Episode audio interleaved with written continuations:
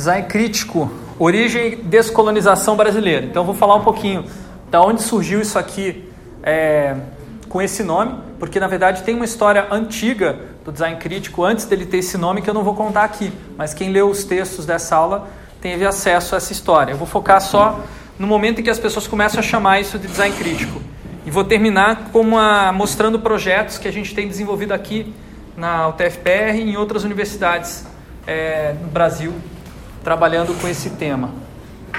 Bom, da onde surgiu essa discussão? Ah, da, do distanciamento entre forma e função e do predomínio da função sobre a forma. Então, nós vivemos hoje um momento onde ah, o dito, né, do, a forma segue a função, embora ele não seja é, repetido de maneira explícita tantas vezes assim, ele ainda é uma, uma verdade muito forte dentro do, das escolas de design. E mesmo que se questione ele, por exemplo, a forma segue a emoção ou a forma não segue a função, no fundo, no fundo, não existe um questionamento muito grande da função. Existe sim assumir que a função pode ter um papel diferente, mas a função acaba carregando. Então a gente vive uma sociedade é, que prioriza um design funcionalista. E aqui está um exemplo de como isso pode ser positivo. Tá? Se antigamente é, lá nos anos 50, 60, teve um, uma explosão do design que priorizava a forma, com o tal do styling, aqueles carros é, que tinham formas totalmente dissociadas da função do automóvel e que acabava causando problemas sérios de segurança, né? as pessoas morriam porque é, aquele elemento do, que era colocado no, no capô para ficar mais bonitinho, acaba entrando bem do pescoço, assim, que é um negócio pontudo e tal, amassava e matava a pessoa. E ninguém estava nem aí nessa época porque o negócio, a sociedade queria saber da forma mesmo e as demandas de consumo exigiam isso, não tinha as regulações e as empresas de setor automobilístico de várias maneiras achacavam as pesquisas científicas que mostravam que era perigoso dirigir esse tipo de carro. Foi só a partir de uma movimentação muito grande dos consumidores que pressionaram a, o governo para aprovar leis que obrigavam essas empresas a se adaptar e fazer carros mais seguros é que a coisa mudou. E hoje, por exemplo, você tem carros que você pode sofrer acidentes a uma determinada velocidade e não sofrer nenhum tipo de dano físico. Tá? Então aqui está um exemplo clássico de um momento de encontro dessas duas, dessas duas é, é, tipos de filosofias de design, né? É, o mesmo carro, o Impala, em 2009 e o mesmo carro Impala em 1959. Daí eles se chocaram. Como você pode ver aqui pelo desenho, é, a pessoa que tivesse aqui de repente, né, estaria morta, com certeza, porque ela foi totalmente amassada é, pela pela pela é, é nome? pela estrutura do, de metal do carro. Enquanto que a pessoa que está aqui dentro, vocês podem ver que o carro se amassou de um jeito que o conteúdo é, foi protegido. E existe um imaginário que promove que a, essa é, submissão da forma à função, de que a forma, na verdade, deveria até desaparecer, sair da frente, se tornar transparente, para que as pessoas pudessem ter acesso a essa função de maneira é, fluida. Então, isso é muito explorado na ficção científica a partir dos anos 2000, começa a aparecer vários tipos de interfaces transparentes. Né? São ah, meios de acesso a funções computadorizadas que tentam parecer ah, o mais simples possível, se não transparente no sentido literal. Quando eu falo transparente aqui, esse mito da transparência é, não significa necessariamente transparência de maneira literal. Pode ser, por exemplo, você fazer uma, uma tela toda branca e você escrever um campo é, digite aqui a sua pesquisa, que é a interface do Google. Essa é uma interface transparente, porque ela tenta não dizer nada a não ser aquilo que se refere à sua função. É, nesse caso, já é um, uma maneira mais estética de mostrar essa transparência, até exagerada e interessante para pensar, porque esse filme, Minority Report, da onde está saindo essa, essa interface, ele é celebrado como um dos maiores filmes mais impactantes em termos de interfaces digitais, mas também mais impactantes em termos de previsão de uma sociedade baseada na vigilância. E uma coisa está ligada à outra. Essa pretensa transparência também esconde a vigilância. Então você parece que você está vendo como as coisas estão funcionando, como é que, da onde vem essa função, mas na verdade você não sabe que você que está sendo transformado em uma função. As pessoas estão sendo funcionalizadas através desse processo. Minority Report, mas em português eu não sei a tradução. Alguém sabe? Eu acho que nem foi traduzido. É, não é. Foi mantido. No máximo tem um segundo nome. né? Foi mantido no termo em inglês, tá? É um filme de 2001, eu acho, 2002. Bem legal, bem, bem bom de assistir. O filme não é só um filme bacana do ponto de vista do design, mas é um filme bom de assistir e tem super a ver com o conceito de polícia do pensamento que tinha na, na época do 1984, do George Orwell, né? Ele foi tra trabalhado de uma maneira mais aprofundada nesse filme. Então daí tem a tal da polícia do pré-crime, que prende as pessoas antes delas cometerem crime. Esse é o, o plot, basicamente, o enredo do filme. É bem interessante. Mas voltando para a discussão de design.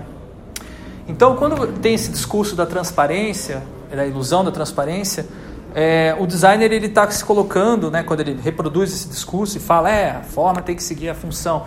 O designer está lavando as mãos e está falando, eu não tenho nada a dizer, eu sou apenas um mediador, eu só faço o projeto, quem define a função, quem define o conteúdo é o cliente ou o usuário. Então eu não posso ser culpado de nada. Se esse projeto ele reproduz é, valores machistas, racistas e por aí vai, a culpa não é minha. Quem colocou esses valores foram quem, os usuários ou os clientes, meus clientes. Eu sou apenas um mediador neutro. E a minha interface, a minha, os meus projetos são todos neutros, são transparentes, tá? Mas será que é verdade isso? Será que os designers não têm nada a dizer mesmo?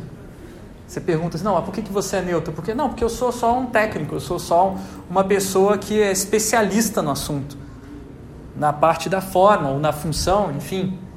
Mas eu, particularmente, não sou um político, não sou, não tenho que emitir opinião. É, então, design às vezes você fica, qual a sua opinião? Não, não tem opinião, não existe opinião no design, as coisas são preto no branco. Né? Ou é bonito ou não é bonito, ou é assim assado. Né? Até acaba indo para esse lado assim mais é, é, radical, digamos assim, da interpretação do design. Só que é o seguinte, se você analisar o contexto e a maneira como são circuladas essas, esse tipo de projeto que se pretende a ser transparente, você vai ver que os designers falam muito sobre eles. E falam muito dessa maneira, é, é, como se fala, desengajada, distanciada, ou meio blazer, né? Tipo assim, olha, está aqui o projeto totalmente transparente, totalmente clean, totalmente é, limpo para você usar, né? E isso aí é o, um exemplo clássico, são os vídeos do Jonathan Ive, que é o VP de design da Apple, explicando o próximo, a próxima lançamento da, da Apple. Então, quando lança lá os, os fonezinhos é, da Apple que tem uma bateria de lítio é, extremamente poluente, mas que não pode ser trocada, e assim que terminar a, a, duração daquele produto, que é mais ou menos um ou dois anos, você pode jogar no lixo e poluir o meio ambiente, porque não tem como trocar via Apple, não tem como consertar, e aqueles, aquele tipo, e aquele negócio que te custou é, 1.700, 1.800 reais, vai para o lixo e vai 1.800 reais, né, que já era por causa de um fonezinho, né, e ele vai falar que não, é, é brilhante, é uma interface invisível, porque você não vê a interface, você fala com ela, com a Siri, né? E comanda. Então é invisível, se torna invisível também a poluição ambiental, porque ele não vai, ele vai esconder com esse discurso de é, transparência, de abertura, de, é, de limpo, de todo clean e tal. Você está escondendo a, o impacto ambiental, você está escondendo a, o impacto social da produção desses produtos que a Apple faz. Né? Muitas pessoas já criticaram, já houveram, houveram várias reportagens sobre ah, as condições inumanas dos trabalhadores da, das fábricas da Apple na China e menos reportagens, mas muito mais impactantes, dos trabalhadores das minas que é, produzem o material que é levado para a China e depois é, utilizado. Né? Essas minas normalmente ficam na África e esses africanos que trabalham nessas minas muitas vezes trabalham em condições próximas à escravidão. é, sofrendo é, contaminação química e por aí vai. Então, essa é, leveza e simplicidade da Apple esconde toda essa complexidade desse arranjo sociotécnico que está por trás e que permite que esses produtos cheguem na, na mão das pessoas e também permite que esses produtos depois vão parar no lixo, é, no meio ambiente, poluindo a nossa, nossa, nossa planeta Terra. E as pessoas não questionam isso por causa dessa aura não, mas tudo bem a Apple fazer isso, porque vale a pena, né? É tão legal os produtos deles. Eu estou falando isso porque eu sou um pouco hipócrita, eu consumo bastante os produtos deles, já está trabalhando um programa da própria Apple, então eu faço a minha culpa. Mas assim, tem pessoas dentro da Apple que sabem, estão conscientes disso e estão tentando lutar para mudar essa situação. Pelo menos é o discurso dessas pessoas e eu pude pessoalmente conversar com elas. Enfim. É... Mas isso não mudou ainda, continua na mesma base. É, então, produtos Apple eles dizem coisas, dizem na verdade mais coisas do que parece dizer, né? Porém, eles carecem de densidade cultural. É, embora eles sejam considerados aí é, uma espécie de exemplo paradigmático do design dos nossos tempos, eles, é, eles são datados. Né? Esses produtos aqui daqui a 20, 30 anos a gente vai olhar para trás e não vai olhar da mesma maneira que a gente olha para produtos da, da Brown, por exemplo, ou da, ou da Bauhaus, porque é, eles falam aquilo que os consumidores querem ouvir. Então eles não têm densidade cultural, eles não vão questionar o status quo conforme o Steve Jobs dizia que ia fazer no final dos anos 90, começo dos anos 2000. Naquela época talvez a Apple ainda tivesse um pouquinho de ous, é, ousadia. Hoje em dia é uma empresa que apenas capitaliza em cima dessa histórico, digamos assim, construído de pretensa ousadia. Mas o que é densidade cultural? O que eu estou falando aqui? Por que, que ah, os produtos da Apple, e a maior parte do design que, volta, que é voltado para o consumo é, ou consumismo, por que, o que ele não tem? Não tem intertextualidade. Ele não faz referências a muitos textos diferentes. No máximo faz referência aos produtos da Brown. Né? O Johnny Ive já até assumiu que muitas das formas que ele criou para os produtos da Apple vieram inspiradas nos trabalhos da Brown. Mas isso é uma referência pontual, né? Você comparar, por exemplo, com as referências múltiplas que existem é, em uma, num produto de literatura, num livro, né? Você não dá para comparar, não. Palimpsesto, né? Você ter várias camadas de interpretação, você poder olhar para aquele é, produto e você ver várias histórias, várias perspectivas, várias camadas de que vão se acumulando e trazendo maior riqueza para o contexto. A polifonia, apresentar perspectivas diferentes eventualmente contraditórias. O hibridismo, misturar elementos culturais que são muitas vezes é, desconectados, visando novas configurações. E por fim, a contradição, né? mostrar que a realidade está cindida e que não existe uma é, coerência na nossa realidade capitalista, né? Nós vivemos num mundo hum, que não faz muito sentido, apesar de haver uma indústria querendo fazer a gente crer que tem sentido tudo que está acontecendo.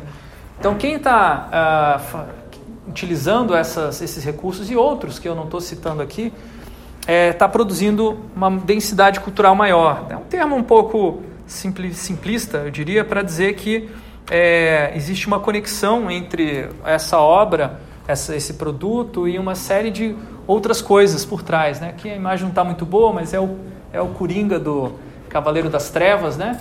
Aquele personagem é, que na verdade ficou talvez mais marcado, mais é, né? brilhou mais até do que o próprio Batman, né? E esse filme é muito interessante porque embora ele fosse era para ser né, um produto cultural desses da indústria cultural que viesse trazer mais um super-herói dando porrada nos bandidos e tal, ele trouxe daí a visão do, do Coringa, trouxe a visão também do Duas Caras, e todos os dois fazem questionamentos assim sobre a maneira como a gente vive em sociedade que ainda são é, levantados e relembrados até hoje. Eu acho particularmente um filme muito bom, apesar dele estar dentro de um framework ou dentro de uma caixa de um produto cultural para as massas. E eu acho que isso é a pira do, da densidade cultural, né? de você conseguir ah, trabalhar esses temas é, mais profundos dentro de uma, é, de um sistema de circulação que permite que esse debate se amplie, não seja simplesmente restrito às pessoas que têm acesso ao cinema cult,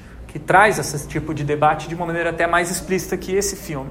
Eu particularmente gosto mais desse tipo de obra do que aquela obra cult, embora também consuma, né? Mas eu tenho noção de que esse filme ele permite é, é, ampliar muito mais o debate do que, por exemplo, se você assistir a um, vamos ver um, um exemplo, o filme Pi, por exemplo, que pouca gente conhece, traz um debate muito interessante sobre coisas muito parecidas com esse filme. Não tem nada a ver com super-herói. Então, uma pergunta que o design crítico vai fazer é: será que design pode ter a mesma ou mais até densidade cultural do que um filme? Então, existe até uma intenção do design crítico dele se tornar mais próximo do, do cinema, do trazer o design mais próximo do cinema é, e mais longe da escultura, que é a referência, no caso, design industrial, design de produtos eu estou mostrando, estou falando focando em design de produtos porque é a origem do design crítico, mas ele totalmente se aplica ao design gráfico também, tá? E vocês vão ver nos projetos que eu vou mostrar aqui, tem muito projeto que está, na verdade, não é nem produto nem gráfico, já está num outro nível. É, mas começa dentro do design de produtos. Então eles queriam que o design de produtos, o design industrial, se tornasse mais próximo do cinema do que da escultura. Então, é, aqui estão os, as duas pessoas que criaram esse nome e fundamentaram, embora, como eu falei, existiram pessoas antes deles que fizeram coisas parecidas, que permitiram, na verdade, inspiraram eles a fazer uh, essas, esse tipo de projeto. Anthony Dunn e Fiona Raby é um casal de designers que trabalharam na indústria por um tempo e depois começaram a dar aula no Royal College of Art, que por muito tempo foi um dos principais é, universidades que avançou, digamos assim, a pesquisa e a prática de design no mundo todo. Foi muito influente e eles foram um dos principais é, proponentes, expoentes do Royal College of Art durante mais ou menos uns 10 anos aí, de 2005 até 2015. A partir de 2015, bom, depois eu falo. Qual que era a proposta do design crítico? É uma atitude, não um método. Tá? Muita gente pergunta assim, mas qual o processo, professor? Quais são as etapas para fazer design crítico? Não tem e não deve ter. Tá? Faz parte da atitude você não ter um método. Embora algumas pessoas tentem criar métodos, processo, por aí vai, isso vai totalmente contra o próprio ethos da ideia de design crítico. A gente já vai ver por quê. Começa porque pela premissa de que todo design é ideológico. É, esse é o ponto de partida do design crítico. Se ele é ideológico, se todo design tem uma ideologia por trás, se ele reproduz e materializa essa ideologia, nós podemos, obviamente, criticar qualquer design a partir de um ponto de vista ideológico. Então, eu posso olhar para uma cadeira e perceber uma intenção, perceber um valor, perceber uma, uma posição, uma postura política, uma tentativa de persuadir as pessoas a, a ter uma vida, por exemplo, mais. A, como é que fala quando a pessoa fica mais parada, assim, sem se mexer? É sedentária, é isso? Então, a cadeira é um ícone do design porque nós vivemos uma cultura que incentiva o sedentarismo. E o sedentarismo é uma maneira também, dentre outras, de controle social. Quanto mais sedentária uma população, mais fácil de você uh, controlar ela. Tanto é que quando a população precisa lutar contra uh, as estruturas de controle, ela faz o que? Se torna móvel. Então você não vai ver uma cadeira num protesto, numa manifestação, e aí você já começa a pensar, bom, então é, qual o papel do design né, na, nas manifestações? Certamente não é projetar cadeiras. Então quando a gente discute cadeiras, a gente não, a gente está discutindo essa ideologia que incentiva o sedentarismo.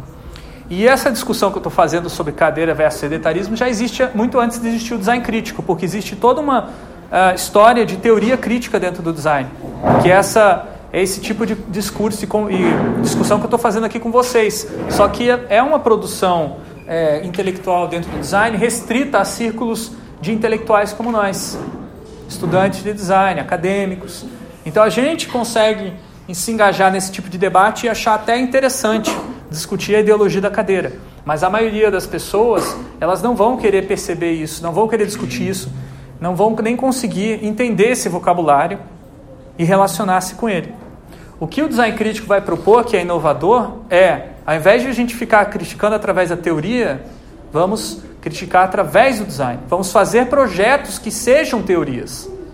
O projeto traz a crítica. E através do projeto a gente mostra, engaja uma, uh, uma população maior do que simplesmente os acadêmicos. Tá? Então, fazer críticas através do design. Então, ele materializa valores ideológicos no sentido de exagero. Você pega um, uma cadeira e exagera o sedentarismo dela, por exemplo, colocando uma, algum tipo de algema na cadeira, você senta na cadeira e você é obrigado a ficar lá. É um exemplo de, de você deixar mais clara essa ideologia. Ou você pode é, materializar valores contra-ideológicos, que vão, são diametralmente opostos à, da ideologia do sedentarismo. Por exemplo, uma cadeira com rodinhas, ou uma cadeira que não para, não pode parar, que você coloca ela no chão e sai andando sozinho. Seria uma maneira de você é, criar um produto que é, demonstra e de, denuncia essa ideologia. Tô, esses exemplos que eu estou mostrando são bem simplistas, apenas para a gente pegar essa distinção básica, porque os exemplos que eu vou mostrar em seguida são extremamente complexos, porque tanto uh, Danny Reb, né, como os outros que eu vou mostrar, os outros designers que estão nessa linha, eles tentam é, responder essa pergunta aí. Então eles querem trabalhar com densidade cultural e não simplicidade didática como eu estou mostrando aqui, tá? E até isso é algo que no projeto de vocês eu vou cobrar. Não me venham com um design crítico simplista. Eu vou pedir para vocês alterarem nas minhas interações né, e vou cobrar. Isso vai ser um dos critérios de avaliação do trabalho, que ele tenha densidade cultural. Vamos lá. Exemplos agora é, dos criadores do conceito, tá? Anthony, é, a Fiona Reb, especificamente, ela fez esse, desenvolveu esse projeto uh, em 2005. Evidence Dolls são bonecos para guardar o DNA de homens com quem a mulher dormiu. Se por acaso ela quiser, é, se ela tiver um filho e quiser saber quem é o pai, ela pode voltar aos bonecos guardados na sua é, gaveta e lembrar quem era o pai, é, de repente pelo desenho customizado que ela fez. Né? Então ela dormiu com aquele homem, ela faz um desenho para se lembrar dele, guarda no, na gaveta. Né? Como é que ela faz para guardar o DNA do homem? Ela arranca um, um pedaço de cabelo na hora que ele não está olhando, guarda dentro da gavetinha do pênis. Abre aqui o pênisinho, coloca dentro, fecha e guarda. E ela pode fazer uma coleção de homens com quem ela já dormiu para, é, para enfim, para colecionar mesmo. E aí? Modei. Hã? Modei. é... O que, que vocês acharam? Vai que eu fico grave. Olha, no futuro, quem sabe. E aí? O que, que vocês acharam do Evidence Doll? A gente está discutindo bastante essas relações de gênero, certo? É, a gente discutiu bastante da maneira teórica, crítica teórica. E agora?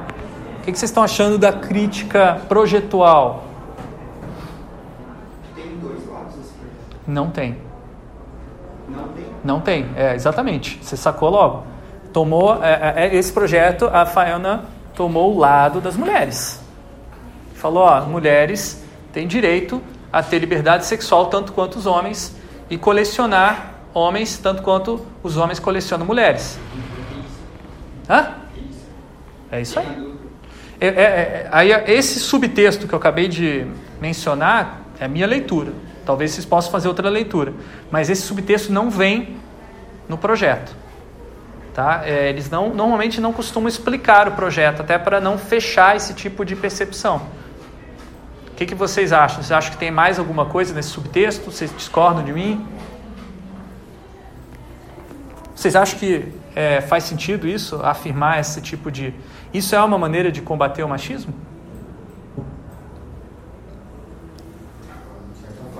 está criticando um padrão social, né? certo? E aí? É uma forma de cobrar homem também, porque é muito fácil, tipo, ele fazer o que ele quiser com todas as mulheres e, tipo, no dia seguinte nunca mais ninguém vai saber quem é. Ótimo. A mulher sempre vai estar com o peso de ter um filho no dia seguinte. Que o homem não tem, né? Homem só nunca mais Então.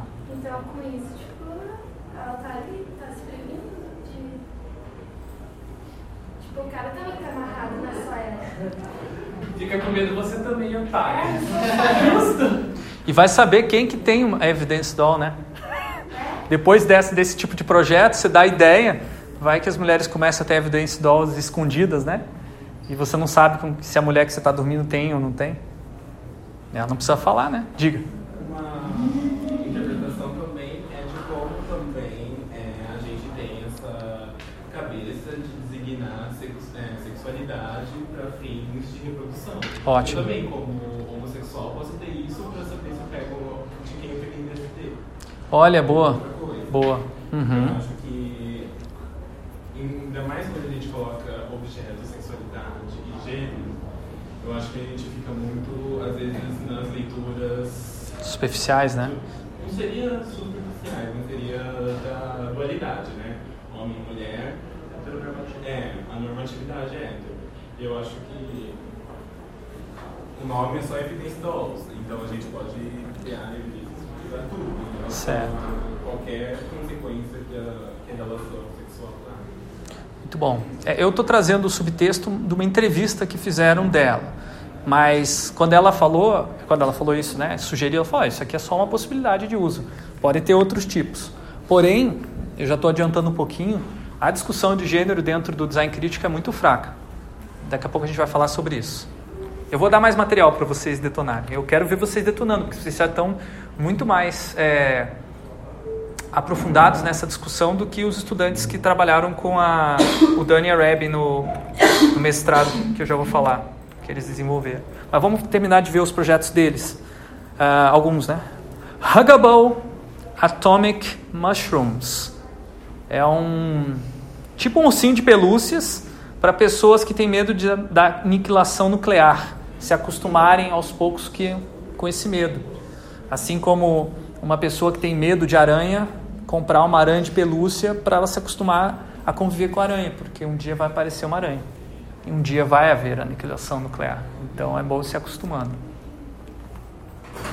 E aí? Olha que fofinho. Cogumelinho. O cogumelinho, né? Fim do mundo. E aí? Vocês conseguem perceber o, o- o subtexto que tem aqui? Vamos ver se vocês conseguem ler o subtexto. Você falando da aranha ali, tem gente que tem medo de aranha, vai, sei lá, falar uma aranha vai se acostumar. Eu acho que reflete o discurso de muita gente, tipo, puxando lá de volta o discurso assim, de, de gênero, de sexualidade. Tipo, a mulher que é lésbica, ah, ela é lésbica só porque ela nunca pegou homem. Então ela tem que experimentar. E a mesma coisa nesse caso aí. assim, Tipo, você tem que experimentar aquela, aquela experiência, tem que fazer essa experiência para você ter essa sensação e daí você vai curtir. É uma, é uma maneira de você. Você tem que aceitar a realidade. A realidade está ali, você não pode questionar, né? Mas aqui, pelo fato de ser um brinquedo, brinquedo geralmente a gente remete a uma a, a público infantil. Então meio que tem uma conotação já de educação aí, né? Tipo, já prepara desde cedo, já vai introduzindo essa ideia do Vamos pensar um pouquinho. Quem é que tem medo de aniquilação nuclear? É, tipo quais? Quais lugares no mundo tem, me tem medo? Que países, que culturas têm medo de aniquilação? Japão, leste europeu. Japão, leste europeu, quem mais? Hã? Quem já sofreu com isso, né? Quem mais? Estados Unidos. Acho que as pessoas que mais têm medo hoje de ataques nucleares são os Estados Unidos. Por quê? Porque, porque eles foram os únicos que atacaram outros. vai e volta. Né? Tudo que vai e volta. Uma hora vai voltar. Né? Então, pensa, pensa um pouquinho do tipo, quem é a cultura que mais consome brinquedo no mundo? Estados Unidos. Então, esse produto aqui não é um produto não só para Estados Unidos, mas principalmente para crianças. Quer dizer, claro que tem crianças também na, no Reino Unido, que é o local onde ele está tendo a produção desse produto, mas quando eu vejo isso aqui, eu penso, olha, isso aqui é uma crítica à cultura estadunidense. Não sei, eu estou lendo isso no subtexto, diga. Mas aí também, sei lá, eu acho que existem outros países que estão em guerra com os Estados Unidos, que morrem de medo disso e não- nunca vão ter acesso, tá ligado? Tipo, Acesso ao quê? A um brinquedo, sei lá, você vai ver na, onde os Estados Unidos está a guerra Israel lá. Você acha que chega esse tipo de indústria de brinquedo para as crianças de lá? Tipo, elas não têm nem tempo de ver brinquedo, meu. Elas têm que ficar na espreita para não tomar tiro, para não tomar bomba, para não ter uma bomba nuclear. E se eles verem alguma coisa, tem que correr. Bomba nuclear acho que não dá tempo, não. É, exato, mas no sentido de. É um medo constante, assim.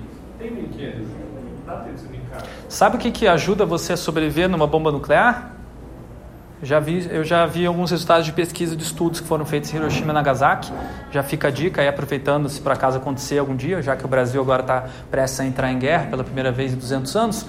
Né? É, bom, é, é só você ficar embaixo de uma mesa, de alguma coisa pequena, apertada, assim. Quanto mais apertado você ficar, tipo, entrar num armário desse aqui é uma maravilha. Você, tem, você aumenta em muitos por cento a chance de salvamento. Não corram, entrem dentro de lugares. É a dica. Tá? Tanto que. Bomba, né? É, daí não adianta muito, mas, mas se tipo 30 metros de distância, já, ah, você já consegue sobreviver se estiver dentro de um buraquinho. Diga. Não, falando só que o treinamento de emergência de terremotos, essas paradas normalmente instruem a ficar É. embaixo de locais rígidos, assim, tipo esses cadeirones, essas mesas que são meio. É, mas infelizmente no Brasil nós não temos esse treinamento, então o professor de design tem que dar esse treinamento para vocês. É, esse brinquedo me lembrou de conformidade, né? É, formar Ótimo, bem lembrado. Porque se a gente estranha ver um, bicho de algo de pelúcia de uma bomba nuclear, por que a gente não se espanta com brinquedos tipo armas? A gente deveria? Porque não é uma Não, coisa. claro que não. Crianças agora podem usar armas no Brasil. Então, Uma coisa muito, muito boa, bem, bo- bem bacana aqui. A gente agora deveria, na verdade, ao invés de usar de dar de brinquedo, arma de brinquedo, não dar arma de verdade para as crianças. Muito bom. Como é que é? Ah, sim. Ah, não, muito divertido. Diga. É, eu acho que discute muito também a inevitabilidade, inevitabilidade de uma, uma guerra nuclear. Acho que muito também o Com certeza. fato de que a sociedade está, está é, indo por esse lado e não tem mais o que fazer, vamos só se acostumar com a questão. Isso, vamos dar para nossas crianças, É. para elas já crescerem com- acostumadas com a possibilidade de serem aniquiladas por uma... E tudo bem, né? E vamos... E quando rolar, você lembra do seu brinquedo É. de infância. Isso. Fica saudoso, morre com saudade. Então, então é, e é, vamos mostrar muitos filmes de ficção científica, porque quase todos eles, né, 80% deles praticamente, vão ter algum final apocalíptico, ou vão ser um filme pós-apocalíptico. E esse apocalipse, 90% das vezes, vai ser causado por bombas nucleares. Então, é, veja, esse produto aqui está dialogando com tudo isso, por isso que a gente chama que ele diz que ele tem densidade cultural. À primeira vista, quando você olha para um negócio desse, você não vê isso. Demora um pouco, você tem que esmiuçar, é um texto. Você tem que ler, tem que pensar. Isso também pode ser chamado dentro da, dentro da literatura de hermenêutica, de você olhar os, os textos que estão embaixo do texto, que estão embaixo do outro texto. Tá? Então tudo isso aqui está nesse projeto e por isso que uma coisa super simples, como um, uma, um cogumelo de pelúcia, pode estar sendo exibido dentro de uma galeria de arte. Vamos para o próximo. Nipple Chair. Isso aqui é o seguinte: é uma série de produtos, na verdade, de um projeto chamado Placebo, que todos esses produtos é, visavam é, estimular as pessoas a refletir e pensar sobre a relação delas com o espaço hertziano, que é o espaço por onde circulam as é, ondas de rádio que controlam é, computadores à distância, controles remotos, é, Wi-Fi, televisão, tudo anda por essa, esses hertz, né? não sei que, megahertz, e por aí vai. E aí, esse caso específico, a nipple chair, é uma cadeira com dois mamilos, e esses mamilos, ao contato da pele, descarregam a energia, a energia eletrostática que está no seu corpo, para que isso não interfira no seu uso de gadgets, de aparelhos, no seu dia a dia e tal. E aí, o que, que vocês acham? E tem um detalhe: ela tem esse pezinho aqui que não está conectado no chão, justamente para você não ter risco de choque. Quando você tá, bota o pé no chão e co- conecta em alguma outra coisa assim que condutora, você pode ter um choque elétrico por causa da eletricidade eletrostática, mas não usando a nipple chair. E aí? Hã? Produto Polishop. Produto Polishop. E aí? Resolva esses problemas de eletricidade estática. Ative agora, Nimble Chat. Dialoga, com certeza dialoga com esse tipo de produto. Mas tem mais texto aí. O que mais que tem de subtexto? Quem vocês acham que usaria essa cadeira?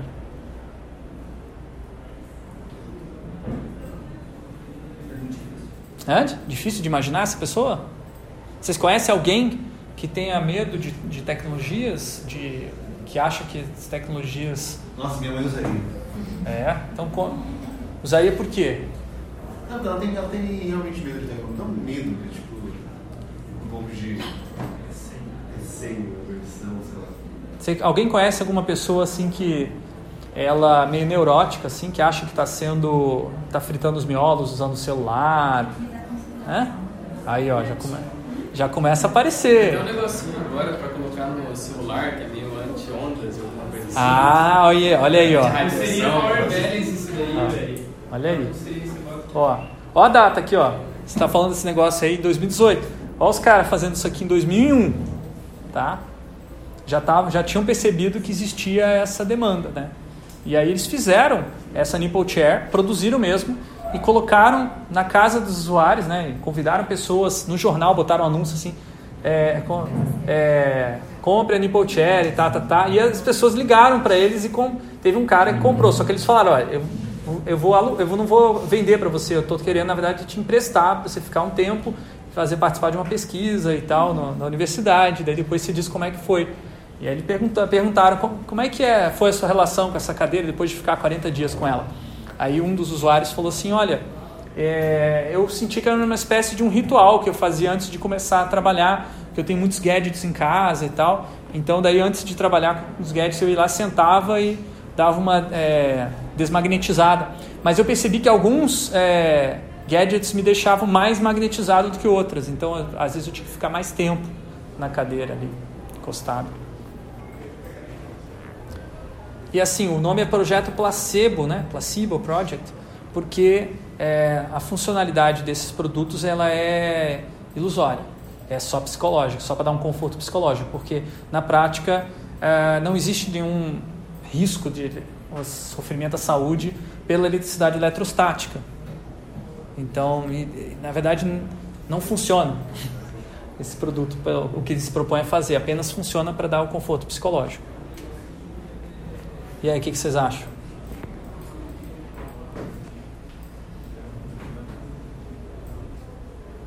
Tá bom, vou mostrar mais um então. Ah, antes disso, vamos mostrar um pouquinho do discurso deles. Ah, Dani e escreveram três livros, eu só tenho dois dos livros que eles escreveram. É, esse aqui é o mais legal, o Design Noir. E aí os dois vão falar sobre ah, várias coisas aqui, tem projetos bem bacanas. Eu acho que eu vou passar para vocês darem uma olhada enquanto vocês vão ver na apresentação. Tem alguns projetos que eu não, não mostrei, não incluí na apresentação, que são meio loucos demais. Ah, mas aí, lá pelas tantas, nesse livro, eles falam o seguinte: o desafio é borrar as fronteiras entre o real e o ficcional, para que o visionário se torne mais real que o real. Seja, e o- não, para que o visionário se torne mais real e o real seja visto como uma possibilidade limitada, como se fosse um produto da ideologia mantida pelo design acrítico de um processo, de um excesso de produtos de consumo. Então a proposta deles é criar uma realidade alternativa onde as pessoas refletem sobre ah, o seu consumismo. E eles trabalham com essa relação entre real e ficcional. Diga?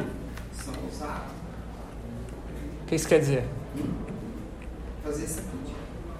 É, é um processo de interação com imaginários. Vamos ver um exemplo mais recente, tá? Porque daí vai ficar mais fácil porque vocês estão vivenciando esse imaginário. Eu imagino, até porque não- isso aqui é um fenômeno global. Eles estão usando o Reino Unido, que é o contexto de atuação deles, botando no projeto, porém, é, isso aqui é muito interessante para o Brasil pensar agora também. É, basicamente, 2014, tá? Lembre-se da discussão que estava acontecendo no, no Reino Unido. Brexit, exatamente. Ainda não tinha sido deflagrado o Brexit, mas já estava começando a discussão de separar a, o Reino Unido do resto da União Europeia. Essa discussão ainda não acabou, todos esses anos estão aí, mas é, assim, a tendência é que se separe, mas dentro do, própria, do próprio Reino Unido também rolou uma situação associada ao Brexit, que foi a separação da Escócia do Reino Unido.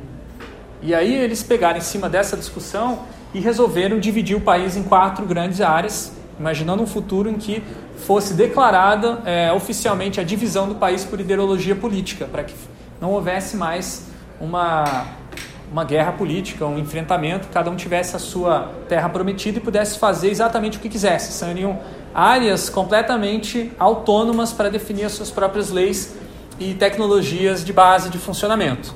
Então, são quatro, eles, eles definiram quatro é, ideologias políticas, quatro povos, basicamente. É, os comuno-nuclearistas, os digitarianos, os bioliberals, ou bioliberais, e os anarco-evolucionistas. Vamos ver os exemplos de projetos que eles desenvolveram para cada um desses povos. Então, imaginando que os anarco-evolucionistas acreditam que é possível, desejável que o ser humano utilize tecnologias de transformação é, corporal, manipulação genética, é, inclusive em é, seres vivos, né? não, não só nos é, manipulação de célula-tronco, mas é, imaginando já que o CRISPR, aquela técnica de modificação, de edição de gene de é, seres vivos já tivesse disponível para você modificar uma pessoa adulta. Então, a pessoa adulta, ao entrar numa determinada profissão na sociedade, poderia transformar o seu corpo para que o corpo estivesse adequado àquela profissão. E aí você poderia ter formas de energia muito mais eficientes, formas de, por exemplo, é, qual é o veículo mais eficiente em termos de aproveitamento de energia? É a bicicleta. Então, vamos fazer bicicletas gigantes conectadas, né? Tipo, é, como se fosse um transporte público, assim, né? A bicicleta substitui o ônibus e aí a gente coloca um motorista modificado geneticamente para ter os mesmos tipos de é, coxas que um cavalo. E aí esse motorista cavalão, né? Tipo, é, ele iria na frente puxando a galera, mas todos os é, transportados também dariam uma ajudinha pedalando. E aí você teria um transporte extremamente é, clean e, e por outro lado, né, é, livre, né, para as pessoas poderem ir onde elas quisessem e tal. Elas poderiam virar para cá e para lá e por aí vai. E aí, o que, que vocês acham dos anarco-evolucionistas? À frente, eu acho, então? Estão à frente do tempo? Muito. Vocês acham que é que é bacana essa ideia aí? Vocês sentem seduzidos por ela? Não? Tá. Nada a acrescentar então. Beleza. Vamos ver mais um aí. Os digitarianos, para os digitarianos, eles projetaram um carro autônomo que você pode morar dentro dele. E aí você pode circular para onde você quiser e pode ficar lá dentro a hora que você quiser. E se você por acaso tiver uma esposa, você pode ter um carro duplo, mas cada um com seu espaço separadinho. E lá dentro você estaria blindado, protegido totalmente do meio ambiente, assim, nenhum tipo de. nada poderia te é, é, atingir, porque o carro é equipado com um sistema de defesa é, pessoal, então não tem dúvida de que você estaria livre para circular onde você quisesse com uma alta segurança. Esse é os carros autônomos dos digitarianos. E aí? O quê? Eu quero um pouco desse negócio que ele usa. Só que tem uma coisa, né? O carro autônomo é autônomo, então, né? Você tem que ir para onde o carro definir, não para onde você quer. Por quê? Porque o carro define qual é o caminho mais eficiente, mais rápido para chegar em algum lugar que você deveria chegar. Pois é, olha, agora você tá, vocês estão começando a sacar que, na verdade, muito do que está aparecendo aqui não é do futuro, é do presente. Eles estão usando a dimensão do futuro para falar de coisas que já existem. Dando a dica aí. Vamos ver o próximo. Esse aqui é os comuna, comuna nuclearistas. Tá? Os comuna, eles definiram que a população, é, para é, é, prosperar nesse país, não pode exceder um número X. Não pode passar daquele número, então só pode ter aquele número X de pessoas que cabem dentro desse trem movido a energia nuclear, que fica girando pelo país sem impactar o meio ambiente né, mínimo possível. Tanto é que eles até fizeram esse trem no formato de, de uma montanha, para que é, ele não fosse, não agredisse o, a paisagem. Se não aconteceu um acidente. Que acidente? Não tem como, só tem isso lá, só tem esse, esse trem, mais nada. Todo, todas as facilidades que você precisa para viver em sociedade estão dentro desse trem. Então, é uma espécie de um. É, é, um arcology praticamente, né? Uns- um- uma série de, de andares aqui dentro e tal, tem tudo ali dentro. E é gigante esse trem, tá? Aqui a foto não está dando a noção da, da dimensão, mas é coisa como 70 metros de altura e por aí vai.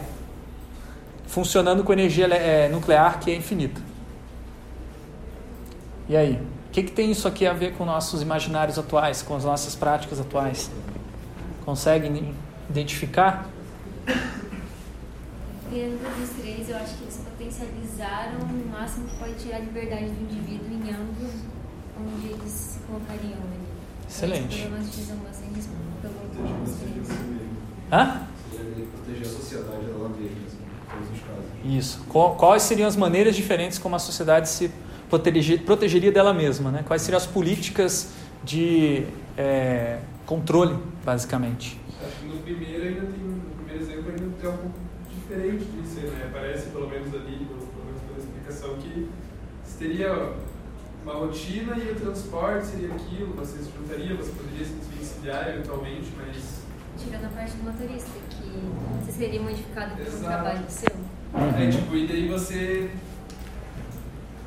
O, o- o seu corpo te limita a achar o trabalho ou o seu trabalho limita como você vai encontrar o seu corpo? É, a ideia ali é que o trabalho tem poder sobre o seu corpo. Sabe? Mas se você não É, quiser trabalhar, não- muito assim? Se você não quiser trabalhar, não precisa trabalhar. É narco. Né? É, e vocês acham que o- os bioliberais, né, os bioliberais, vocês acham que eles vão deixar livre? Vão ser contra essa de controle? Como é que será que é o controle dos bioliberais? Eles não deixam o seu carro livre onde você quer. Eles mandam o seu carro. Será que isso é liberal? Hum, Vamos ver, vamos ver o projeto dos bioliberais. É, são carros orgânicos, né, que, né, que customizados, que eles crescem em volta de você, assim, e são movidos a biodigestores. Então você está lá dentro, você está fazendo o seu cocôzinho, você está alimentando o seu carro. E daí você come o carro, que é o pão. É, exatamente. Se você quiser comer, pode comer. E aí? Tá, mas você nunca sai daí? É, se você quiser sair, pode, né? pode sair, mas para quê? E como você vai se alimentar ali dentro? Pois é, eu não sei. Essa parte da ficção eu não, não, não, não tive acesso à informação sobre ela. Eu acho que dos quatro é o que eu menos entendi direito. Tá, uma crítica que você pode fazer ao design crítico é, pô, mas isso aí não é design, cara, isso aí é arte, velho. Isso aí eu já ouvi muita gente falar e, na verdade, já vi muita gente escrever isso também. Por que, que as pessoas dizem que isso é arte e não é design? Não parece funcionar. Porque não parece Não parece funcionar. Como Uhum. produção. Pelo crítico até mesmo.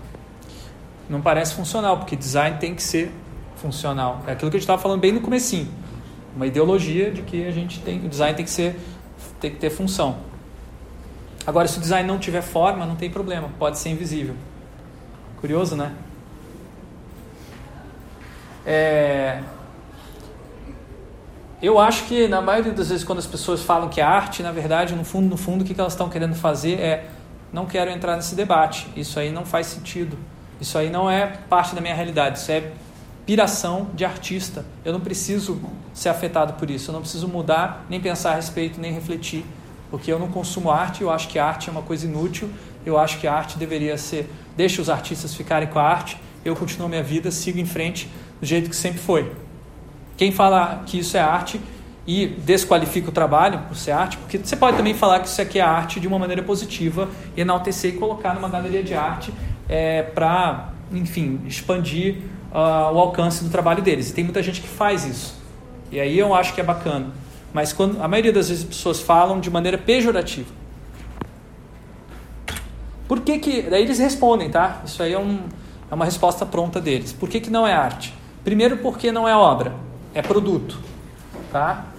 Não tem aquela aura de ser uma coisa única que o Danny Reb fez no momento de inspiração e que só tem uma única peça que vale né, inicialmente 100 mil reais, daqui a um tempo 2 milhões de reais, 10 milhões de reais. Eles não constroem essa aura em torno dos produtos deles. E eles não vendem os produtos deles desse jeito dentro do circuito artístico. Embora eles utilizem das galerias para divulgar os trabalhos deles. É, outra coisa, eles podem ser usados no cotidiano. Tem todo um projeto de interação, de usabilidade, de forma que é parecido e similar com produtos comerciais. Inclusive tem projeto técnico, muitas vezes, que permitiria a produção em massa. As técnicas que eles utilizam de produção não são artesanais. Na maioria das vezes eles vão usar as mesmas técnicas que os designers industriais utilizam para produzir é, moldes, protótipos é, e, de fato, produtos é, dentro de indústrias. E eles buscam diálogo não com outras obras de arte, mas com produtos de design mesmo, é, produtos de consumo. Então, essa rejeição ao circuito comercial que eles fazem, né, nós não vendemos esses produtos, não significa que isso automaticamente se transforma arte. E aí, vejam, eles estão explorando aqui uma outra área de atuação para designers. Será que um designer consegue se manter e consegue se legitimar e ser aceito na sociedade produzindo coisas fora do circuito comercial? Existe design fora do circuito comercial? É possível um design que não é, simplesmente é, reproduza as intenções dos capitalistas? Eles até falam de uma das maneiras de sustentar isso, que eu não acho muito sustentável a longo prazo, é designers acadêmicos. Eles falam, nós somos designers acadêmicos. Nós escolhemos sair do mercado, sair da indústria para trabalhar na academia para ter essa liberdade.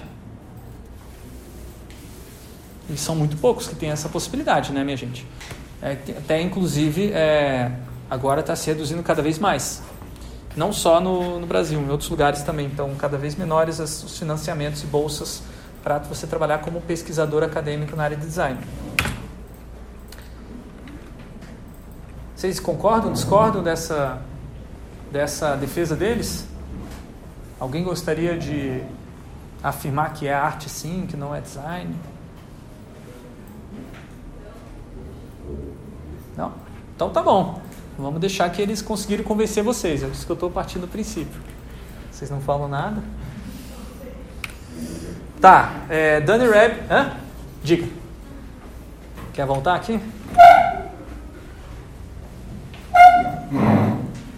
Podem ser usados no cotidiano. Eu não lembro agora, porque eu sou muito histórico, infelizmente. Mas eu lembro que teve uma obra que era um, um mictório. Isso, do Duchamp, né? Isso. Obrigado, André. Que tinha um uso cotidiano, que foi projetado, que era né, um design para uma função funcional, blá, blá, blá, e que foi descaracterizado para criticar o conceito de arte. Uhum. Nessa, nessa não, não que eu esteja dizendo o que é ou não é arte, mas vem dessa, né, encontra esse ponto. Com certeza. Por que, que um produto que pode ser usado no cotidiano necessariamente não é arte? Como que eles sustentam isso? Porque é só dizer que pode ser utilizado no, no cotidiano, é um projeto que pode ser viabilizado em, em grande escala, eu, é um pouco raso. Porque o cara fez lá, colocou o Pictório e tipo, Vá, a galera ficou em choque, meu Deus do céu. E causou uma, uma, uma, mudança de processo até mesmo na visão da arte, do que, que é o conceito da arte. Né? Que é aquilo que a gente fica tanto semestres, seis semestres debatendo aqui na faculdade o que é arte o que é design. Não sei, eu, foi meu ponto de vista isso. Eu, eu não, não sei, assim, não sei dizer eu qual que é a linha que divide o design da arte. Perfeito. Eu acho que, eu acho que é, é justamente isso. Eles não eles estão querendo colocar de maneira é, taxativa porque eles estão sendo acusados. Né? Eles estão falando, ah, isso é arte. Mas o que eles querem fazer não é nem design nem arte, é design crítico. Aí se isso é arte não é design, daí é uma outra discussão. Mas eles têm essa, é, assim, esse discurso político para evitar de serem é, rejeitados. E de você dizer, ah, isso aqui é arte, vai para o canto dos artistas, vocês não têm nada a ver, vocês não têm nada a dizer sobre design. Diga lá. É, respondendo o que o Luan colocou ali, é, se não me engano, o Paul Range, marca é, americano lá, ele fazia essa diferenciação né, dessa diateira que o Luan falou do que é arte o que é design. Então, fala que a diferença é, única seria a funcionalidade né, por parte do design. O design tem esse, esse acréscimo. Ambos têm a função de ser estéticos, bonitos esteticamente, né, enquanto um tem a função de ser funcional, redundante a frase, e o outro é somente para apreciação. Assim, é que o, o Paul Rand, é, até no trabalho dele, ele reproduz de maneira muito é, evidente a, o dito da forma segue função. E ele é um designer funcionalista, assim como outro, como uh, o pessoal da Apple, assim como o pessoal da Brown e por aí vai. Não são todos os designers são funcionalistas, mas eu, eu tô, desde o começo estou defendendo que é uma a ideologia dominante dentro do design hoje, na contemporaneidade. É, agora, quando o Danny Reb fala, é, não é, não é arte porque tem função, né, que está dizendo podem ser usados no cotidiano, eles estão reproduzindo essa ideologia, mas vocês já vão ver daqui a pouco que como eles subvertem isso. Os produtos de design crítico têm função, mas é uma parafunção. Né, só adiantando isso.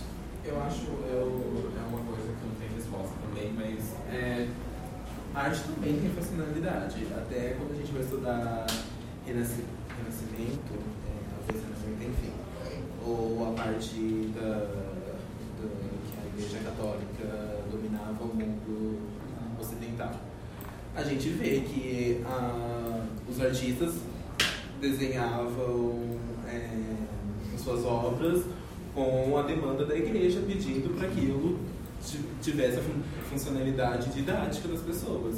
E nem por isso hoje a gente ressignificando essas coisas por conta design a gente não estuda essas coisas como história das artes gráficas ou história do design, a gente estuda como história da arte. Então, eu não sei até que ponto a gente falar que arte. Que a diferença principal é, é ter função, não ter. Porque se você está produzindo alguma coisa no intuito de reflexão, a reflexão já se, se torna funcional para a gente. Na verdade, dentro da arte tem um debate parecido com esse, que é o utilitarismo ou não utilitarismo dentro da arte. E tem muitos filósofos da arte e artistas que defendem que sim, que a arte não deveria ter utilidade e o fato de não ter utilidade é fundamental para a arte. Mas tem outros que vão dizer exatamente o contrário, que é, a arte não pode estar distante da vida, isso é um debate que existe. Eu acho que não é um debate só simplesmente epistemológico, de definir o que, vale como conhecimento artístico. Eu acho que é um debate político muito forte que tenta, na minha visão, né, tenta botar para escanteio o que, é, o que é a produção artística. Isso aqui não é funcional, logo não faz parte da nossa sociedade é, funcional. Que a gente vive numa sociedade onde tudo tem que ter função. Então, é, esses artistas estão fora da sociedade, estão na margem e o que eles falarem, o que eles disserem, as afirmações, as ideias deles, ignorem. Continuem seguindo a sua vida, como sempre seguiram, continuem comprando. Eu vejo assim. Outra coisa também é se pautar na, no comercial e não comercial, que a gente tem essa coisa de arte não é comercial e, e a partir desse momento que ela se torna algo de consumo, ela é totalmente é, rejeitada porque que nem uma coisa que é bem do cotidiano, quando artistas ultimamente voltam para fazer shows ou coisas assim, as pessoas falam assim, ah, agora que acabou o dinheiro, tá voltando. Tá, gente, e se isso for, ele precisa pagar a conta dele, precisa pagar o boleto dele. Então eu acho bem estranho também. E as pessoas que se aposentam e continuam trabalhando? Sim, então, e aí eu, eu acho que essa parte também de, é, de achar que a arte é algo que não se deve, é uma uma coisa que se opõe ao capitalismo, uma coisa que. É. Tem arte que, é, que se opõe ao capitalismo, tem circuitos de artistas que negam, inclusive a arte é um espaço de resistência bem, é grande dentro da nossa sociedade, porém, a maior parte da produção artística hoje está já integrada no circuito capitalista e é comercial sim. Mas tem ambiguidade, tem disputa. Por exemplo, o caso do Banksy. É muito louco. Tipo, eu acho que é um dos artistas que mais coloca isso em debate. Tem gente que acha que ele é, é um. Tipo, ele coloca em debate o negócio e ao colocar em debate ele aumenta o valor das obras dele. Tipo, a última dele foi aquele lance do da negócio autodestrutivo lá que se explodiu bem na hora do. Se, rasgou. Cortou, rasgou, né? Bem na hora que estava sendo feito o leilão da obra. Quando terminou o leilão. Não foi? Não, não, bateu o martelo. Bateu o martelo, daí o negócio desapareceu. E aí a, o valor daquela obra aumentou tipo, bilhões, assim. Mas a obra foi demolida. Não, mas ali tá, ficou a moldura ainda. E a moldura é a representação da não presença da obra. Tipo, é muito denso, é super palimpsesto, assim. Diga. É, acho que é interessante que a gente coloque em ponto a questão assim do tudo tem função na real, né? É, a gente falar que se tem função é design ou é arte, meu, por que, que não é um híbrido, saca? Uhum. É, uma música, como amigo falou, é meio que assim, tem uma função, tá ligado? Ou de expor o que a pessoa que escreveu estava sentindo, ou de vender, ou de passar tal sentimento. É, uma arte visual pode ser algo que tem como por função ser bonita ou ser feia e atingir. Muitas vezes ela pode não cumprir o objetivo de quem criou, mas tudo tem uma função quando é feito e também tem uma reação de quando as pessoas recebem. É, classificar isso por arte ou não arte, ou design ou não design, que isso por si só já é um projeto, né? Então, Sim. essa classificação acredito que nem então, cabe nesse caso de não ser arte, por que não também ser arte, sabe? Eu acredito que isso também é arte. É uma forma de crítica que pertence bastante à questão artística do, do humano, das pessoas que criaram, mas também tem parte de design, como como fazer projeto e a interação do projeto e de onde você tira referência para criar aquilo. Tipo, por que, que a gente tem que colocar as coisas dentro de uma caixinha e fechar elas ali e Uhum. nunca mais, assim, sabe? Quero esse é o meu ponto de vista. Bom, esse debate entre se é design, se é arte, é um debate infinito. Praticamente a gente não vai conseguir chegar a uma conclusão e nem, nem é objetivo aqui dessa, dessa aula. Mas é legal que já começou, vocês começaram a relacionar com outras coisas que vocês viram no curso. Vamos ver como é que eles lidavam com isso na produção dos estudantes, tá? Então, eles, é, a partir de 2005 até 2015, é, o Anthony Dunn coordenou um programa chamado Design Interactions, que era um mestrado, é, que teve muito impacto assim na, na, disciplina, na pesquisa em design. É, eu sonhei em fazer esse mestrado lá, mas não, não tive como, porque é, era pago, né? não era, não era não tem, é, embora seja uma instituição pública, o Royal College of Art, no Reino Unido as instituições públicas são pagas e não existia bolsa para estudar lá. Mas eu conheci pessoas que estudaram lá. Realmente era um espaço muito louco, basicamente esquema de ateliês, né? Você tem o seu espaço para desenvolver os seus projetos, compartilhado com outras pessoas. E é uma zona, as pessoas estão prototipando o tempo todo, mais ou menos como é na, na nossa modelaria, só que com cada um com seu, a sua, o seu ateliê. Ah, eu vou mostrar agora conceitos que eles trabalhavam com os estudantes, eram os design briefs deles. Tá? Eles tinham alguns documentos que eles apresentavam aos estudantes como uma espécie de um estímulo, e aí os estudantes desenvolviam projetos com base nessas ideias. Professor, baseado em que você vai começar um novo assunto e são 5 para as 8, não seria interessante a gente fazer intervalo agora? Acho que sim. Mas eu só. Um assunto muito extenso. Pode ser. Então, é, agora a gente vai entrar nos projetos que os estudantes do Royal College of Art, dentro do Master of Design Interactions, é, desenvolveram. Isso aqui é importante vocês prestarem atenção porque são uh, coisas parecidas com o que vocês podem desenvolver nessa disciplina. É, são alguns conceitos que eles exploraram. Aqui eu vou começar com prazeres complicados. Tá? Esse, esse briefing vai falar, ele vai questionar os designers a pensar se é, todo design tem que satisfazer uma necessidade ou se ele pode é, satisfazer desejos. E aí tem uma distinção é, bem interessante de que o desejo não são direcionados como as necessidades. Quando eu falo eu tenho uma necessidade, o que, que a pessoa pergunta? Do que? Mas se você falar eu tenho um desejo, desejo do que? Desejo. Né? Mulher, por exemplo, quando está grávida, né? o pessoal fala, ah, estou com desejo do quê? Não sei. Mas isso não é só a mulher grávida que tem. Muitas pessoas têm desejos não direcionados. E isso fica muito claro, na verdade isso é uma coisa cotidiana, isso fica muito claro nos sonhos. Que no sonho você basicamente está soltando os seus desejos, né? E às vezes você deseja uma coisa e ela começa a vir até você e ela muda na hora. Tipo, fica aquele negócio de viajando, assim, daí vai mudando as coisas, porque o desejo é essa coisa meio fluida, essa energia, essa, essa potencialidade de, de fazer as coisas que ainda não tem um objeto bem definido. Isso é um desejo. A necessidade é quando o desejo encontra o objeto e aí fixa. E para a, para a sociedade capitalista é muito interessante você ter uma necessidade, porque aí você tem um objeto para suprir essa necessidade que pode ser vendido. Quando você tem um desejo, suprir um desejo é muito mais difícil, porque você não tem, não sabe exatamente o que, que vai suprir, o que, que vai questionar aquele desejo, tá? É, outra coisa que os desejos eles surgem do, do inconsciente, né? Então como é que você vai estudar desejos e descobrir quando a pessoa fala um desejo às vezes não é mais um desejo, é só uma necessidade. E os desejos podem ser contraditórios, né? Você pode querer alguma coisa que na verdade você não quer. Ou você pode querer uma coisa que vai te trazer exatamente o oposto daquilo que você quer. Então, isso é uma característica é, que é explorada dentro do conceito de prazeres complicados. Projetar para desejos contraditórios, basicamente. Tá? Você fazer um design de um aplicativo para que as pessoas prestem atenção e não prestarem atenção. Por exemplo, é uma maneira de é, você trabalhar com prazeres complicados, né? de você é, ajudar as pessoas a controlar a sua própria atenção e ao mesmo tempo se distrair com ela.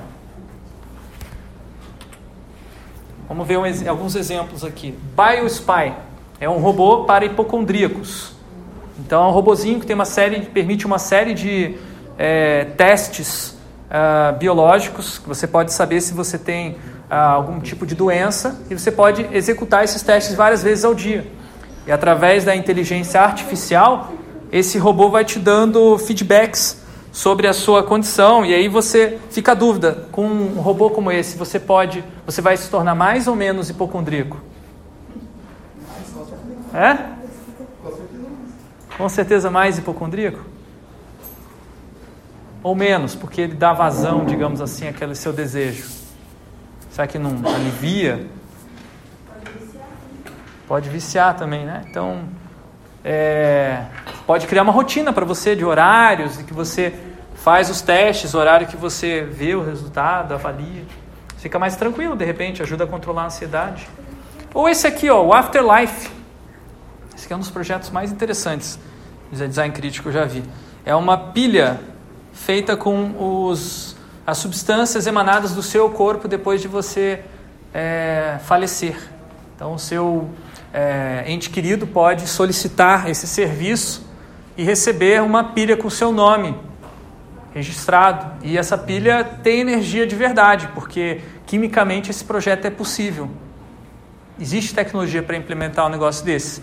Então é afterlife, né, uma, a vida depois da morte para ente querido. Então você pode fazer o que você quiser com a vida desse ente querido. Você pode dar uma função nova para o seu ente querido. Aí você pode vocês conseguem imaginar que usos que poderiam ser feitos desse, desse seu ente querido? Uma lanterna. Uma lanterna, né? Iluminar o quarto ou iluminar o escuro com, com o seu ex-namorado, ex-marido.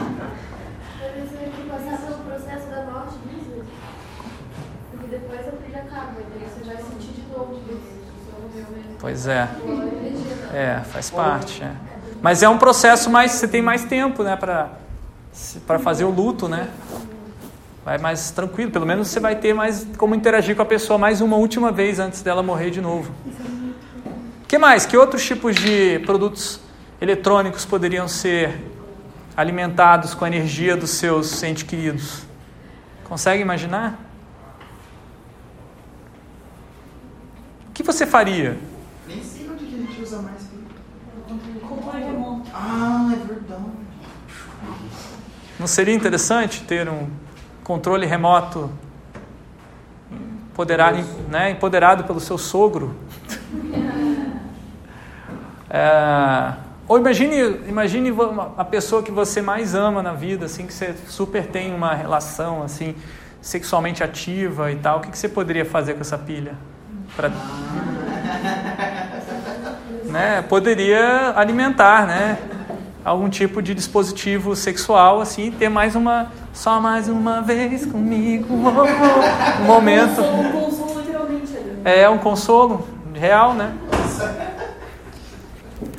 Então vejam a densidade cultural num projeto como esse. Prazeres complicados é o exemplo. Agora vamos para o conceito de familiar estranho. Aquela coisa que parece, mas é, não é. Parece com o que você já conhece, mas não é exatamente o que você conhece. É, o contexto do projeto é parecido com o cotidiano. Tudo no projeto faz sentido com aquele contexto, então tem nexo. A forma é familiar, a função é que é estranha.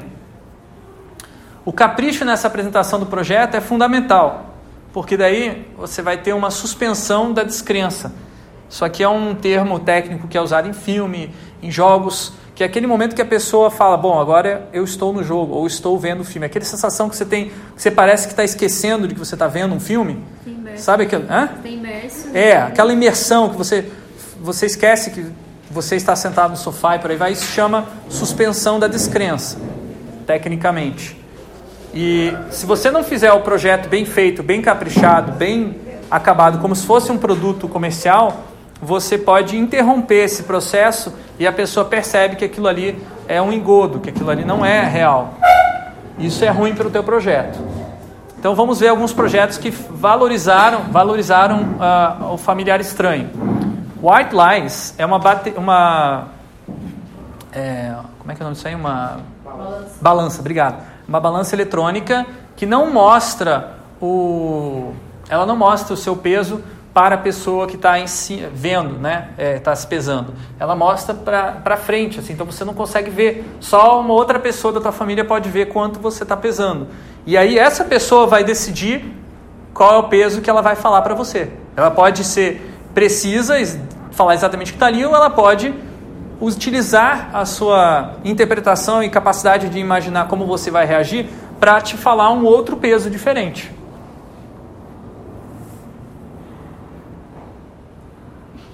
White lies é um termo em inglês, né? mentiras brancas, que é você fazer pequenas mentiras que não fazem mal à pessoa, a outra pessoa. É o conceito de white lie.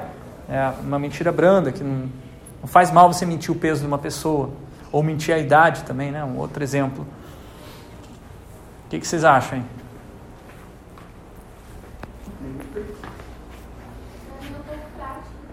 Hã? É, de propósito, para que você precise de outra pessoa, para você não fazer isso sozinho. Eu pensei que normalmente Colocar um as espelho, pessoas, né? Colocar um espelho no bagulho. as pessoas normalmente têm balança no banheiro e elas pesam só pra elas e elas com aquela informação. Então ela te obriga a compartilhar com alguém.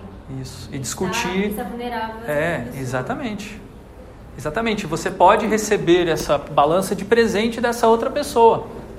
De propósito. É. Para você se tornar dependente daquela pessoa. Não, para além, né? Porque tem essa questão da, dos complexos de beleza, né? Questão do padrão estereotipo. E aqui- de isso. né? E aqui tem também ah, uma relação da mulher se pesando com o homem dizendo a medida, mas poderia ser o contrário também. E pode haver, inclusive, uma, é, um acordo múltiplo de, mútuo de um ficar cuidando do peso do outro. O que é provavelmente algo que né, já acontece sem ter esse tipo de balança. É interessante o que o pessoal falou, que daí você é obrigado a compartilhar com outra pessoa, né? Mas na verdade é o contrário. A pessoa vai compartilhar com você o seu próprio peso. Eu achei muito bom. Mas não é você compartilhando com alguém, você sendo obrigado a contar com alguém. É o contrário. É. Você é obrigado a precisar de alguém pra te contar. Ah, é uma mentira branca. Mas acho que não precisa nem ser só a questão da mentira de falar o peso, né? Tipo, acho que você vai ter a experiência de saber como você está, padrão óbvio, a partir da reação da pessoa, né? É isso aí. Não é o, Não é só não é o valor. mas como ela reage. Exatamente, a questão aqui que está em jogo não é o peso em si, mas o quanto aquilo ali é socialmente valorizado. Tipo, se é 56 quilos ou é 57 quilos, isso não faz absolutamente nenhuma diferença. Mas o que faz a diferença é qual o significado de 56 e 57. É isso que está em jogo com essa balança. Ela está colocando isso em evidência, que é a relação social, do, o, o, impeso, o impacto, o peso social que tem aquela informação. Vamos agora para parafuncionalidade. Essa aqui responde aquela questão que a gente levantou anteriormente é, de como que o design crítico uh, reproduz o conceito de forma segue função. Aqui o design crítico sim, é, é, ainda existe forma de função, só que a função não necessariamente é uma função com valores sociais é, normativos. Pode ser outros tipos de valores, valores não usuais, valores que vão perturbar as pessoas. Então, os produtos do design crítico funcionam, teoricamente, mas a questão é que você não imagina alguém poder querer utilizar aquilo, porque os valores que eles trazem são valores uh, um pouquinho alheios à sua cultura. Então, existe um tensionamento ali nos valores da função, justamente para que você é, perceba né, a funcionalização que existe da nossa do nosso cotidiano, de que tudo tem que ter função. Então, mas por que então, se tudo tem que ter função, então vamos botar uma função maluca aqui nas coisas? É mais ou menos essa a, uma espécie de discurso do tipo, ah é, não, não pode isso, então é aí que eu vou fazer mesmo. Só que eu vou fazer é exagerado, ou vou fazer distorcido, ou vou fazer maluco, tá? Então vamos ver exemplo de parafuncionalidade. A máquina de menstruação da Sputnico e essa aqui, deixa eu ver se a gente tem tempo. Tem. É, tá, dando uma visão geral, vou mostrar o vídeo daqui a pouco. Mas basicamente é uma máquina para homens que querem se sentir como mulheres no período da menstruação. E aí essa máquina ela tem todos os dispositivos assim para, é, é claro, de uma maneira bastante reduzida, né? não consegue ser tão intenso quanto a realidade, mas o homem vai sentir dor, vai sentir as cólicas, vai sentir o sangue escorrer pelo corpo, vai sentir é, pontadas e por aí vai. É, tudo isso utilizando essa, essa máquina robótica que você vai utilizar durante 10 dias é, todo mês. Eu vou mostrar o vídeo, é um videoclipe, na verdade, a maneira como a designer é, resolveu apresentar. Tá? Ela funciona mesmo, ela faz ser menstruar, teoricamente, mas é um, é um valor esquisito um homem ter que menstruar. Uh, design para debate. Esse projeto Sputnico também é design para debate, mas eu vou mostrar um outro exemplo que é mais focado nisso. Tá? Toda controvérsia possui múltiplos pontos de vista, porém nem todos os pontos de vista são considerados tá? em todas as discussões. Muitas vezes são apagados, ou às vezes as pessoas são pré-censuradas porque elas acham que não podem falar alguma coisa em sala de aula porque os outros vão achar ruim. Tá? No, o design normalmente ele faz esse trabalho de antemão, ele faz uma espécie de uma censura prévia de pontos de vista quando ele escolhe o consenso. Vamos ver qual é a opinião da maioria ou qual é a opinião que vai tensionar menos. O que vai ser menos polêmico é o que acaba sendo produzido como design, que acaba nivelando por baixo. Tá? Quando o design, design para debate é, é você pegar uma dessas um ponto de vista e exagerar ele. Você não precisa ter todos os pontos de vista. Se você tiver todos, aí está no consenso. Porque daí um ponto de vista apaga o outro, né? um mais um menos, aí acaba equilibrando e fica aquela coisa medíocre. Normalmente o design crítico vai ter essa característica de ser meio radical em alguma coisa. Tá? E para quê? Para provocar debate, para as pessoas tomarem alguma posição política. E aqui um exemplo de que deu uma, um exemplo que deu errado na opinião, na intenção do autor. É, eu conheci o James Auger e ele contou essa história. Eu não sabia, porque o projeto parecia um dos projetos maior sucesso do design crítico da história, inclusive um dos primeiros também. Nos anos 2000, o James Auger e, a, e o Jimmy Lazo, que eram é, estudantes do Royal College of Art, na época nem tinham mestrado em Design Interactions, mas eles já trabalhavam com o Danny Reb.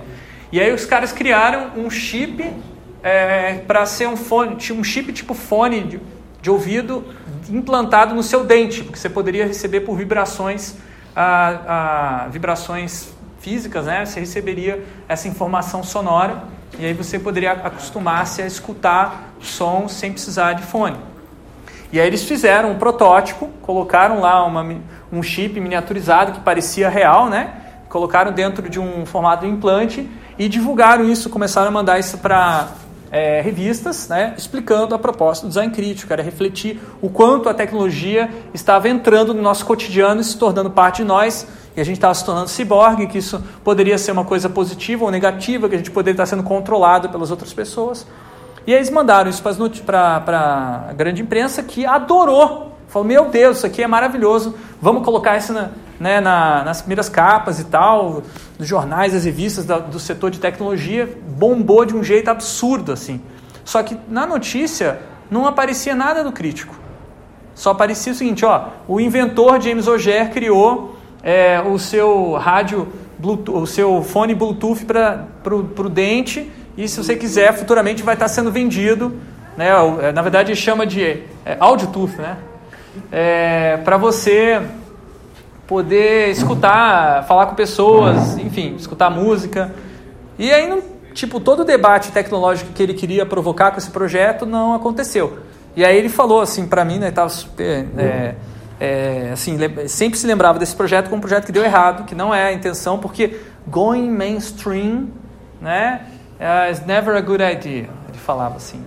Só que ele se tornou mainstream por esse projeto e por outros. Quer dizer, ele hoje é um designer bem sucedido, hoje é professor lá da Universidade de Madeira, em Portugal. E, assim, esses projetos deram fama pro cara, o cara é super conhecido. E aí eu, eu que estava com um grupo de brasileiros que também trabalham em design crítico, a gente estava criticando o cara. Porra, o cara é mó blazer, tipo, é, não precisa do mainstream. O mainstream para nós é, seria muito útil, porque nós queremos veicular é, mensagens antiopressivas. Se isso sair em mainstream, ótimo. Mas no caso dele, não. Porque no caso dele é uma coisa, uma crítica meio blazer. É, enfim. Já vamos voltar a esse assunto daqui a pouco. Presentes alternativos.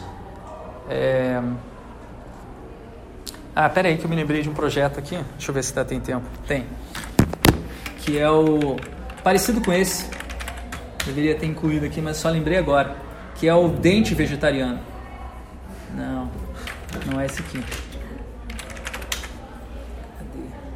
Ah, não, não vou achar esse aqui agora, será? Eita. Com certeza um design para o debate, né? É, porque presentes alternativos, tá? Aqui, é, basicamente, você usa a dimensão do futuro, você fala que o projeto é futurista, mas na verdade você está falando do presente o tempo todo. Por que, que você quer que as pessoas percebam que já é possível atingir aquele futuro se ela se a gente quiser, se a sociedade quiser, aquilo já é possível, tá? O futuro, esse futuro que eles mostram costuma ser distópico. Eles exageram a situação para mostrar que ó, a gente está indo para o caminho totalmente errado. Se a gente continuar desse jeito, daqui a pouco a gente vai destruir o nosso planeta, tá? A crítica ao presente é para mostrar que ele é só uma das possibilidades alternativas. Quer dizer, você poderia é, ter um outro uh, padrão de vida, um outro estilo de vida que não teria esse impacto no meio ambiente, por exemplo. Mas aí você faz, você deixa isso nas entrelinhas. Esse aqui é um projeto chamado Radiance Resort, é um é um spa para tratamento de doenças com radiação nuclear controlada. E algum pensamento a respeito do Radiance Resort? Não? Qual que é o. o... Só se pensar em as pessoas gostam. Cada sair do spa. Na sua super consumo, consumo, digamos assim, né? Super consumistas, tal como as pessoas daquela classe social. Ok, resumindo, design crítico é uma prática reflexiva que produz objetos complexos e narrativas densas. A crítica, que era antes feita apenas no plano teórico, agora pode ser materializada em projetos ampliando a participação no debate sobre o papel do design na nossa sociedade.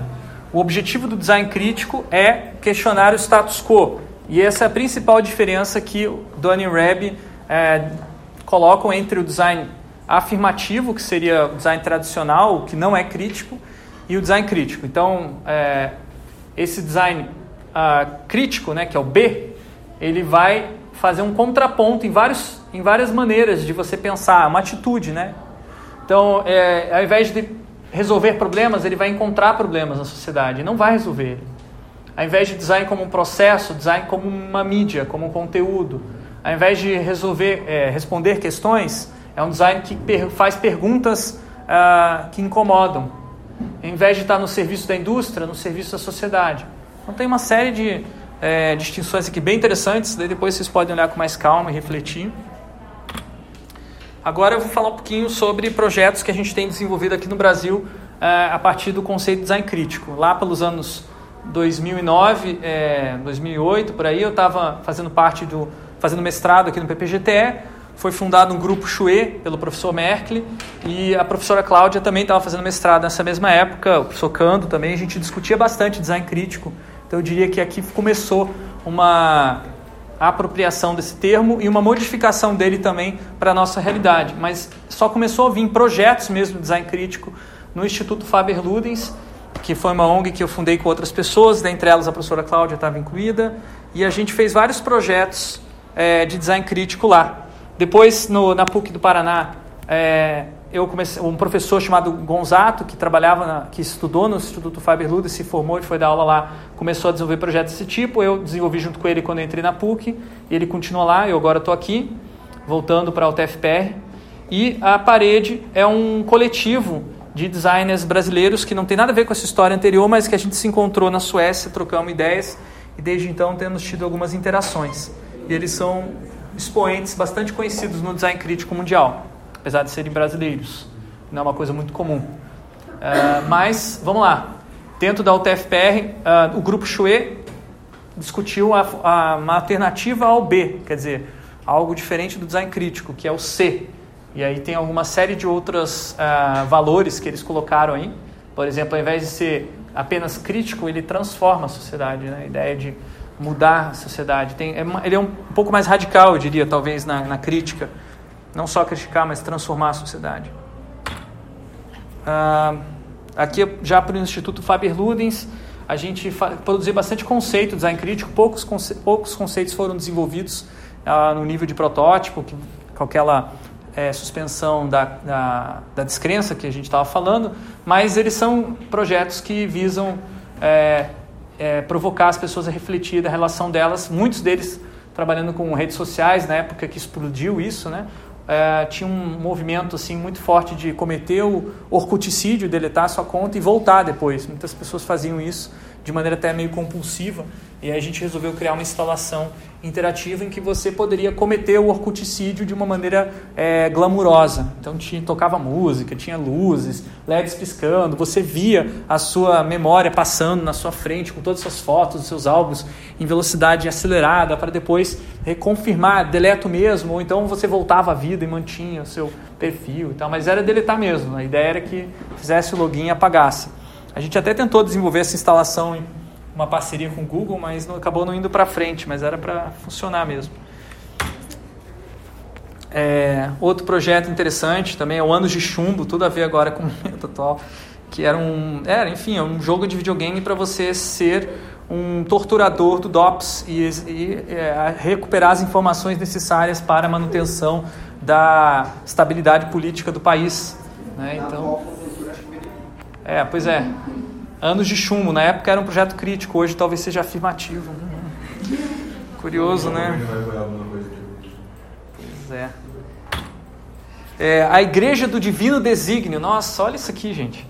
2010 a gente fez isso aqui tirando onda, né? Vamos fundar uma igreja, já que tem tantas igrejas por aí, né? De vários tipos de coisas. Tem até a igreja da, da, da macarronada, como é que é? Do, da, a igreja da almôndega com macarronada e tal, que foi fundada nos Estados Unidos, e é real, tinha cultos e tal, da, do Deus que seria uma almôndega com macarronada e tal. Tinha isso nessa época. Aí a gente resolveu, por que não ter a igreja do design? Criamos a igreja do divino desígnio, colocamos os ícones do design moderno no altar, né, e fomos lá é, fazer nosso culto. Daí a gente traria as pessoas fazer discursos de que o design, é, na verdade, ele é uma não só uma solução de problemas, mas um, um jeito de ver a vida, de encarar o mundo e, e o Deusainer, né, pode salvar a todos.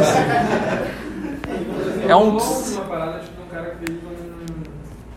igreja de jogos eletrônicos, uma parada assim, para pagar menos imposto e meu, deu certo. O cara fez uma lan house rolava um pontinho semanal porque era regra e daí ele não precisava pagar imposto. Então, a gente poderia ter ido para frente nessa ideia aqui, mas, gente, enfim, a gente, o que aconteceu foi que a gente jogou isso numa lista de discussão de, de designers e a galera pirou, assim, falou que, é, negativamente, né, falou que a gente estava ofendendo as pessoas que tinham cultos religiosos e, por outro lado, ofendendo a história do design e derrolou uma flame war bem intensa, assim. A gente parou de desenvolver o projeto, mas foi interessante. Essa aqui é mais recente, na, na PUC do Paraná, a gente fez um projeto de é, cigarros alucinógenos consumidos em larga escala para as pessoas, enfim, visualizarem outras realidades e tal, num, num processo de é, resistência, a, a, resistência ao controle da, da realidade. Vejam que a, a tosquice é uma característica que eu e o Gonzato, o professor que trabalha comigo lá, colabora nessa área de design crítico, a gente gosta de enfatizar. Gente, isso, não, na verdade, é o contrário lá do design crítico que a gente estava falando que tinha que ser caprichado e tal. A gente acha, na verdade, que o tosco no Brasil tá, faz muito mais sentido, tanto é que elege presidente. É... E o, ó, o Voxel. O Voxel é um projeto de uma estudante que. Isso foi uma história muito louca, vocês vão se identificar. A, a Juliana Saito, ela tava, tinha que fazer o TCC, já tinha reprovado algumas vezes aquela disciplina de TCC 1, porque ela não, escolhia, não conseguia escolher o tema. Porque ela sempre ficava procrastinando para fazer a pesquisa, para definir o tema, e cada vez ela definia um tema diferente e acabava desistindo e procrastinava a decisão dela. Aí, aí um dia a gente sentou numa reunião de orientação e falei, Juliana, por que, que você não transforma o seu problema no tema. Qual é o meu problema, professor? Procrastinar. Faz um TCC sobre procrastinação. Ah, é, professor, é isso mesmo. Conheço um monte de colega que está procrastinando. Cara, depois dessa, deslanchou, que foi lindo. Assim, o projeto saiu, ficou muito legal. E ela acabou produzindo um vídeo. Incentiva a É, um, é, então. Aí esse negócio de explorar um desejo que existe faz parte da. Agora pode ter surgido uma necessidade, né? Que ela poderia explorar como, como uma startup. Ela até tentou, na verdade, montar uma startup e tal para explorar comercialmente, mas ela praticamente não tinha realmente o espírito empreendedor, não queria fazer isso. Mas, assim, em termos de. O vídeo ele faz parecer tão real, né? Mas são técnicas muito simples de enganação, assim. É, são protótipos fake que a gente chama utilizando tecnologias muito simples. Ela não sabe programar, não sabe fazer eletrônica, mas ela fez. Tá? Então é bem, bem tranquilo. Isso é uma é umas mágicas aí que a gente conhece. É, o, outro, o último projeto aí da, da PUC do Paraná, bem recente, é o Every Breath You Take, que a gente combinou vários imaginários urbanos distópicos para falar sobre realidade atual. Ah, um, um, esse daqui não está em formato de vídeo, está em formato de artigo acadêmico é, foi veiculado um livro chamado Imaginários Urbanos. Nessa cena que a gente conta a história, está acontecendo uma, um protesto contra a, o cancelamento das verbas estatais para financiar os youtubers. E aí o protesto tem que acontecer em cima dos é, das como é que é o nome dos mani, não dos é, bueiros, né? Não, na, na verdade é a tampa do bueiro porque só a tampa do bueiro que é pública nessa cidade, o resto é tudo privado. Então você não pode fazer protesto em áreas privadas. Aí você fala, mas a rua não é, não é pública? Não, porque as ruas foram privatizadas e hoje são, só quem circula na rua é só a empresa Auto Alto, que é uma espécie de Uber, é, que tem carros autônomos, ficam girando pela cidade, só circulam os carros da Auto Alto, então as ruas são privatizadas, a não ser ah, o esgoto, porque ninguém quer participar, quem é, é cuidar do esgoto, então o Estado é, cuida do esgoto. É a única função praticamente que sobrou para o Estado nesse cenário de é, totalmente neoliberalismo radical. Assim. Você pode ver que a infraestrutura pública, é, é, enfim, não existe mais e aí acaba mudando muitos hábitos das pessoas. É bem complexa essa história aí.